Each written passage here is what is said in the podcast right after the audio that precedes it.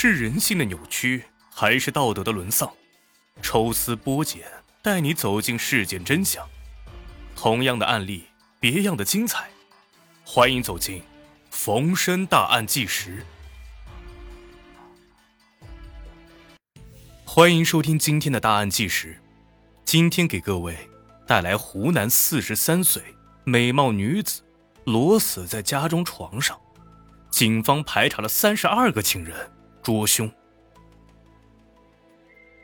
二零零七年二月二十五日，农历正月初八，湖南郴州市贵阳县服装店的女老板周某，眼见年后生意火爆，人手有些不够，想让妹妹阿荣来店里帮忙几天。可是接连打了好几通电话，妹妹的手机始终是关机。询问父母之后，也被告知。一直无法联系到阿荣。算起来啊，差不多有两个多月的时间，家人都已经是联系不到阿荣的了。此前的一段时间，周某以为妹妹又去外面找情人了，连过年都没有回家，他为此还非常生气，干脆对其不闻不问。这些年呢，周某早已经习惯了阿荣的风流作风，他这个妹妹长得漂亮。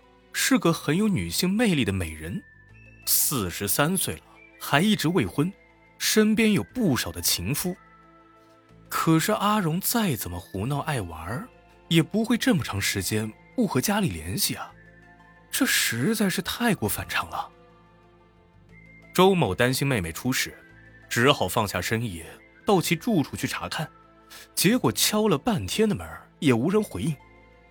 周某从父母那里拿来了钥匙，才进入屋内。房间内没有妹妹的踪迹，不过主卧的门却紧锁着。周某顾不上其他了，直接用外力强行将门打开，掀开床上的棉被，赫然发现了一具尸体。死者赤身惨死床上，头部盖着枕头，胸口处布满了干涸的血迹。身上的皮肤已经风干。办案人员接到报警之后，第一时间赶往现场，盖在死者头部的枕头这才被拿开。经家属辨认，死者正是阿荣。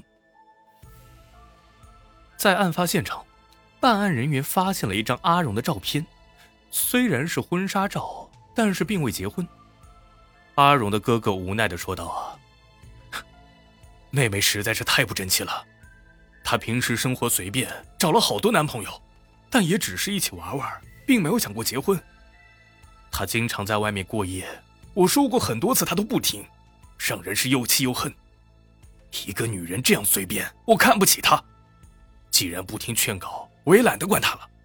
兄妹之间的感情啊，慢慢就淡了。经过法医检测，阿荣死亡大概四十天左右。他平时风流的作风早就已经引起了家人的不满，逐渐的对其疏远，所以阿荣失联这么长时间，家人们也没有察觉到异常。那么凶手是谁？会不会是阿荣的情人之一？办案人员发现，阿荣的身上有三处的致命刀伤，分别是在胸部、腹部、颈部。由于死亡时间过长。已经无法确认阿荣生前是否发生过关系。不过，阿荣的内衣整齐地叠放在床边，没有损坏的痕迹。由此可推断，凶手很可能是阿荣的熟人，两个人缠绵过后才发生了悲剧。办案人员仔细勘察现场之后，并未发现凶手破坏门窗、强行进入室内的痕迹，这也佐证了熟人作案的可能性。阿荣房间内的抽屉有被翻动的痕迹，但并未采取到嫌疑人的指纹和脚印。办案人员认为啊，凶手在杀人之后能清理掉指纹和脚印，就可以见其反侦查意识不错，很有可能是一个有前科的人员。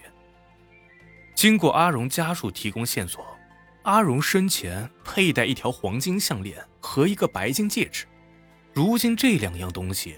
已经消失不见，凶手可能将戒指和项链进行变卖，办案人员走访了全城的黄金店，却没有任何的发现。这一条线索断了之后，只能从阿荣的社会关系上着手排查了。由于行事作风的问题，阿荣和家人逐渐的疏远。单身貌美的女子对异性的吸引力很大，阿荣发展了不少的情人。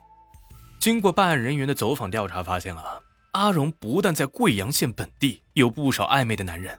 他甚至在江浙一带也有一些交往亲密的异性朋友。这一些和阿荣有关系的人数目大概在四十个左右，还有一些不为人知的情夫有待查证。办案人员决定下功夫，一一排查，将凶手揪出来。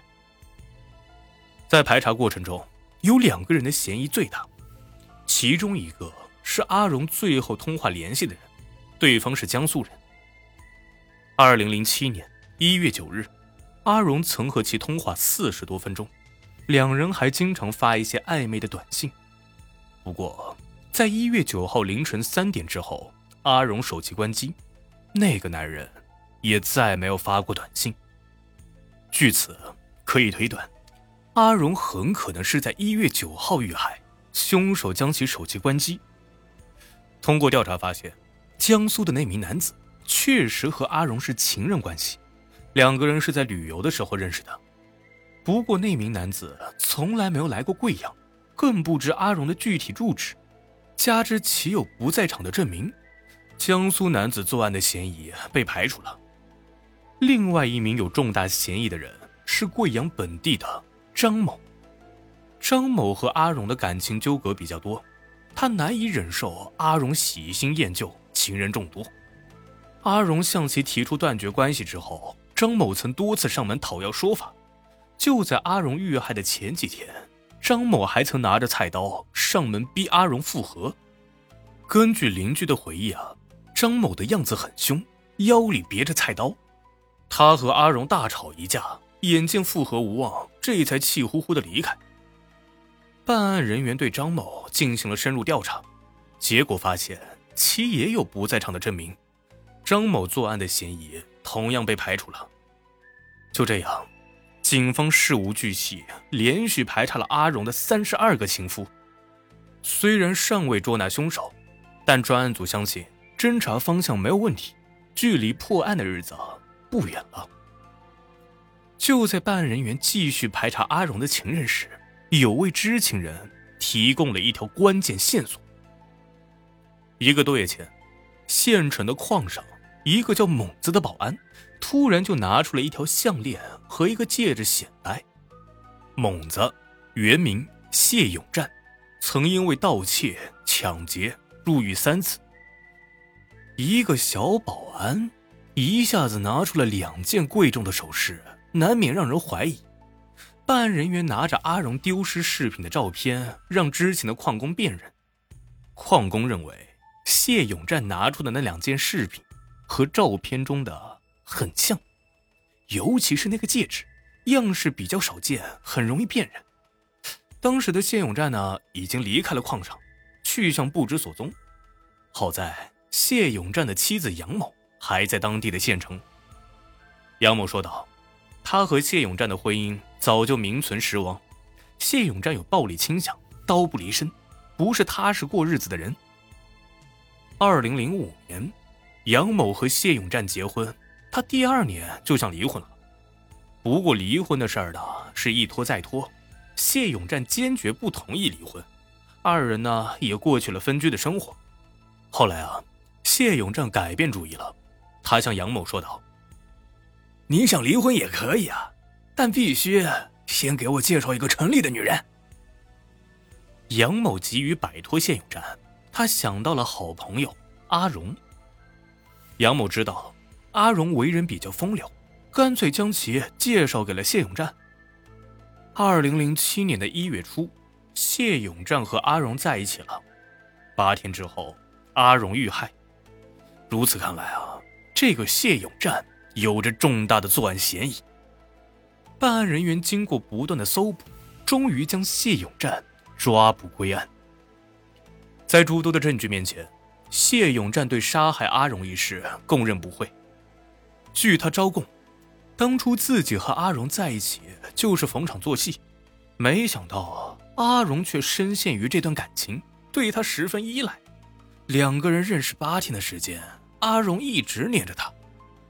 那个时候，谢永战刚二十八岁，阿荣已经四十三岁了，两个人相差十多岁。谢永战见阿荣越来越认真，还一直喊她老公，担心被这个女人赖上，他急于摆脱阿荣，再加上手中缺钱，于是冒出了一个邪恶的计划。案发当晚，谢永战和阿荣缠绵过后，拿起了随身携带的刀，就向阿荣刺去。